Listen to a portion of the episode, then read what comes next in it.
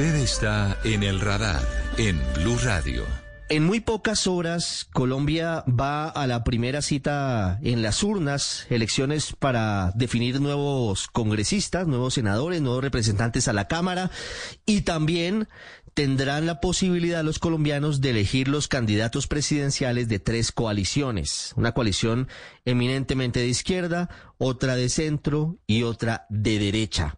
¿Qué se juega este domingo Colombia?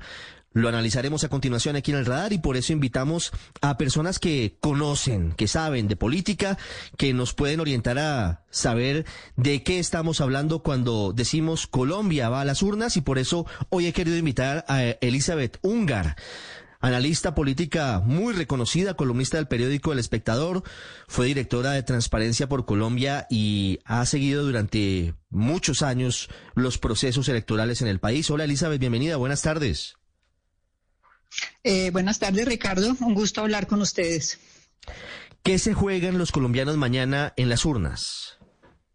Bueno, esa es una, esa es como la pregunta del millón. Se están jugando muchas cosas, a pesar de que generalmente antes de las elecciones se dice que son las elecciones más importantes y que hay mucho juego. Yo honestamente creo que en estas hay muchas más cosas en juego.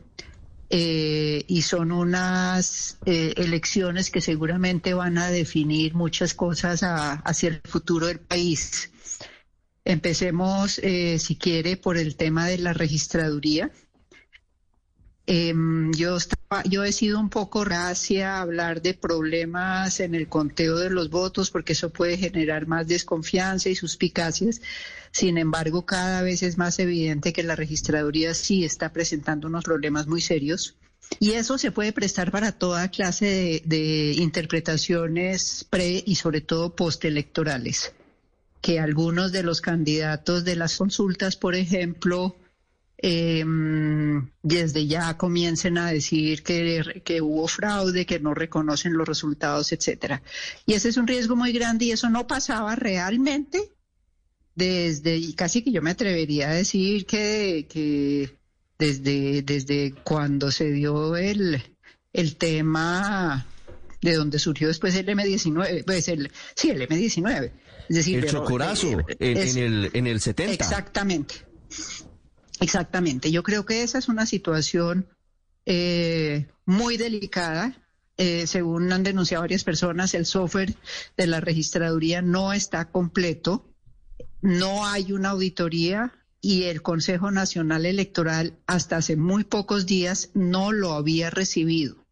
Entonces ahí hay un tema serio y preocupante. Lo otro es que por primera vez estamos apostándole a, lo que realmente es una, unas elecciones donde va a haber tres vueltas presidenciales.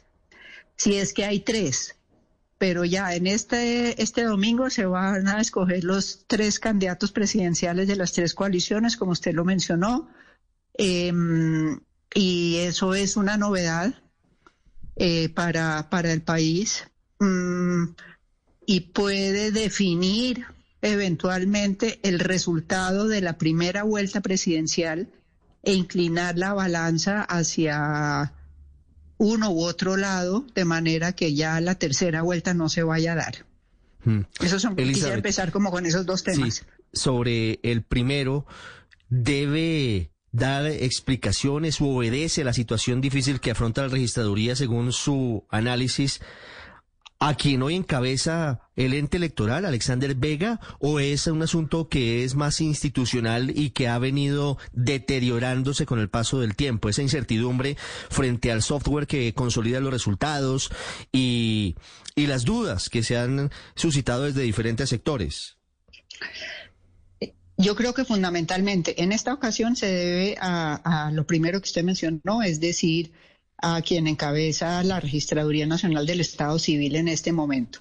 Unos contratos realizados muy, muy tarde, eh, a fines del año pasado, eh, con las y que acabaron eh, siendo beneficiados las mismas personas que han manejado el software de la registraduría en, yo me atrevería a decir que en décadas sea, no hay ninguna novedad en ese sentido. Y un segundo contrato se le adjudicó a una empresa que, digamos, que no tiene, es decir, que en algunos sitios no tiene tan buena reputación, la empresa Indra, eh, que es precisamente la que está generando todavía algunos, algunas dudas sobre la eficacia eh, del conteo de los votos y de la entrega de los resultados finales.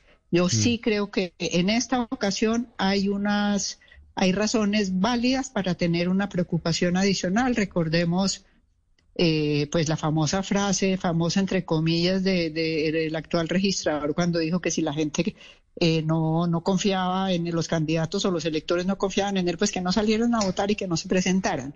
Eso no lo puede decir un registrador.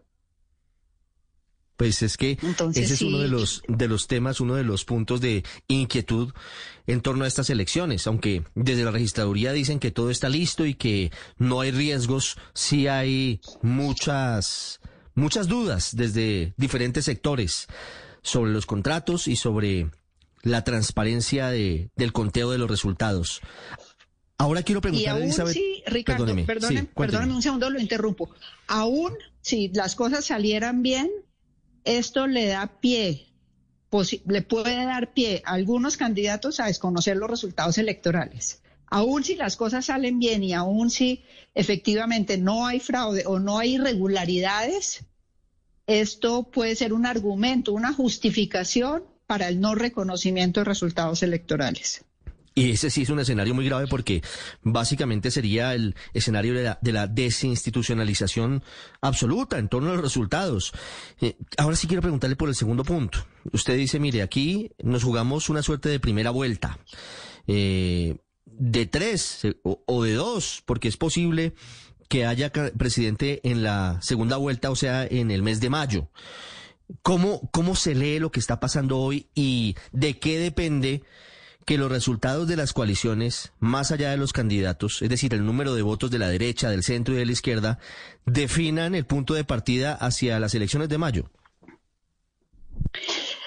Pues depende un poco o depende en gran medida del número de congresistas que obtengan en cada una de las coaliciones.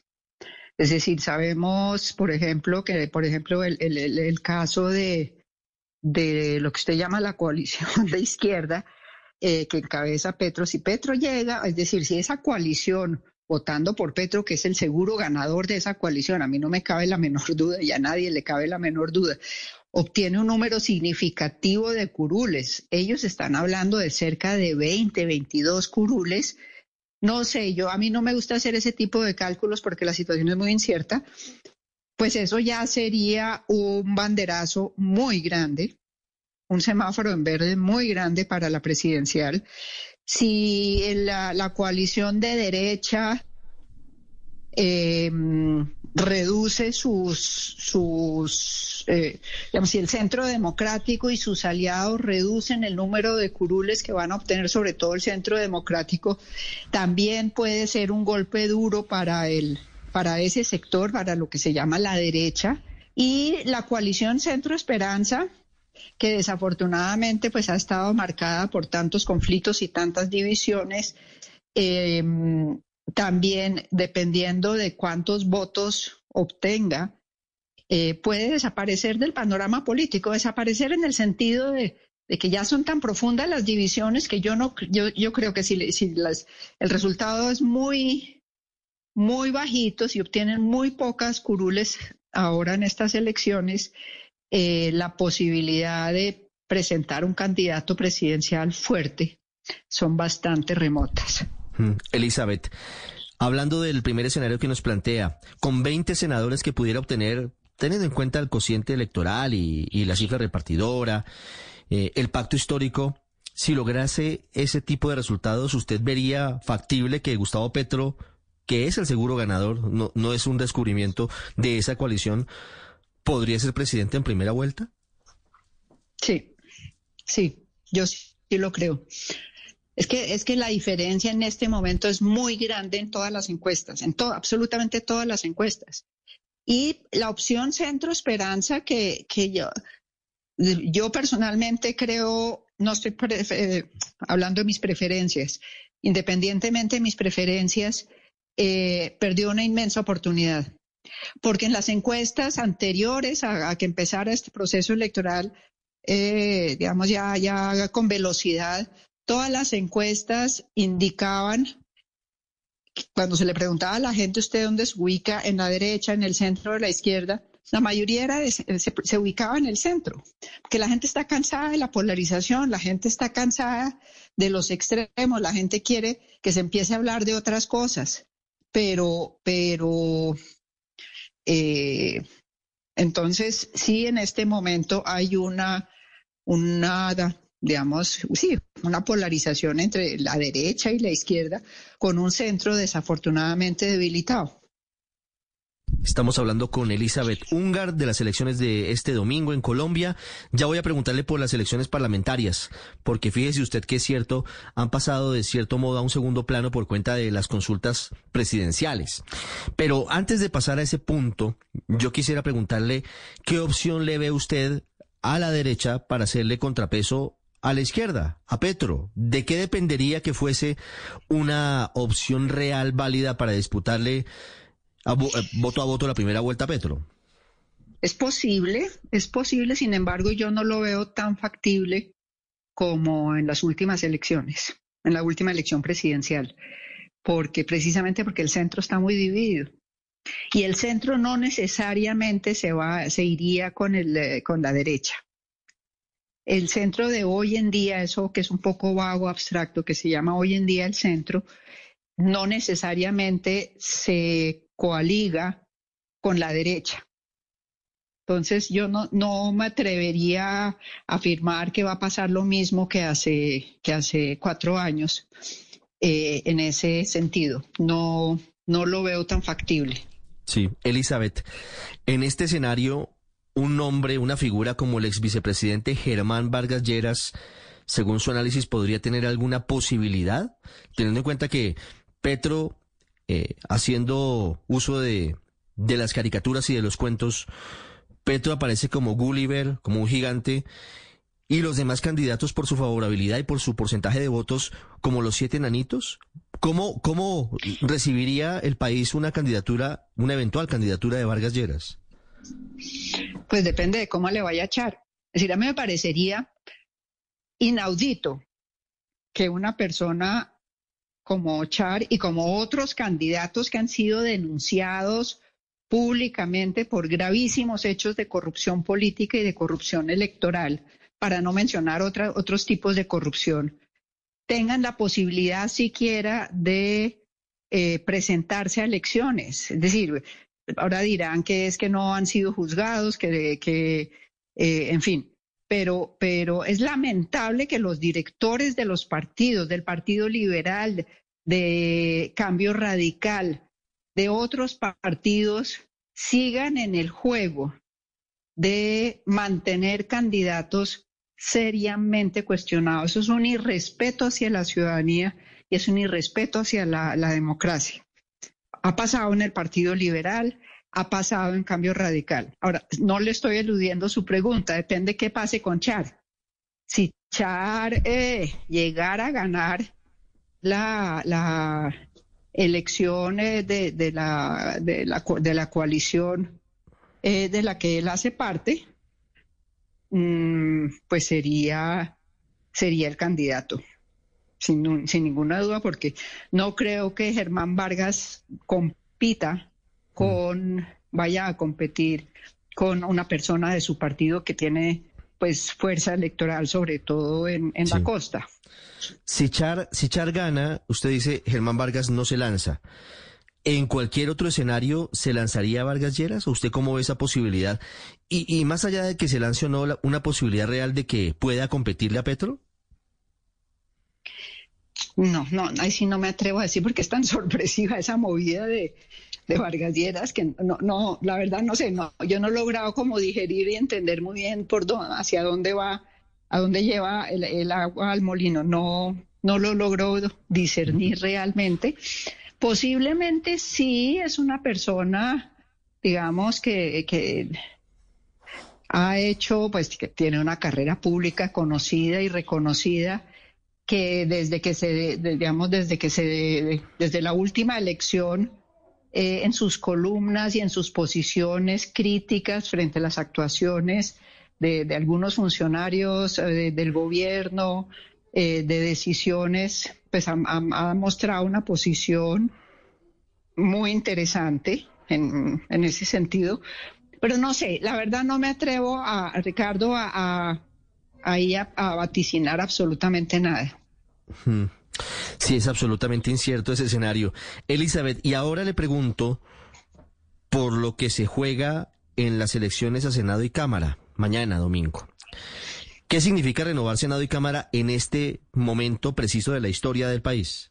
Yo creo que es muy, muy, muy importante porque los niveles de desconfianza de los ciudadanos en el Congreso y en los partidos está llegando a unos niveles absolutamente dramáticos. Sí, han ido en descenso, pero ya en este momento es, eh, es decir, están tocando fondo, fondo, fondo. Entonces, eh, pero la gente no es consciente, los ciudadanos Quizás los ciudadanos no saben cuál es la importancia del Congreso eh, y un Congreso en este momento, un Congreso que va a tener que enfrentar a unas situaciones en el país muy complejas, eh, temas relacionados con la, eh, con la inseguridad, temas relacionados con el cambio climático, en fin, unos temas muy complejos, la inequidad, la pobreza, el tema del hambre es dramático decir, cuando la FAO dice que Colombia es uno de los países con mayores niveles de desnutrición de niños, pues el tema es, y de, adultos. Entonces, eh, lo importante, digamos, el mensaje sería que la gente realmente salga a votar y vote de manera informada. Ahora, lo paradójico es que si bien de alguna manera algunos piensan que las elecciones para el Senado y la Cámara pasaron a un segundo plano eh, frente al tema de la elección de los candidatos presidenciales de las coaliciones, los, partidos políticos y los candidatos a la Cámara y, perdón, a la Cámara y al Senado. Y en general eh, los congresistas están jugando un papel muy importante en movilizar votos para ellos y para su respectivo candidato. Entonces ahí hay una paradoja. La entiendo perfectamente. Ahí es paradójico lo que, lo que está ocurriendo, lo que se juega y la importancia que tienen tanto las elecciones para definir candidatos presidenciales mañana como para elegir Senado y Cámara, que van amarrados en muchos casos, porque los congresistas son básicamente quienes dinamizan esos votos. Eh, no se entrega el tarjetón, la tarjeta electoral de las consultas si usted no la pide. Así que hay una pedagogía y un trabajo político atrás que hacen los congresistas. Seguramente principal y de forma definitiva quienes tienen partidos políticos sólidos. Elizabeth, gracias. Como siempre es un gusto hablar con usted de política aquí en el radar. Lo mismo, Ricardo. Gracias a ustedes.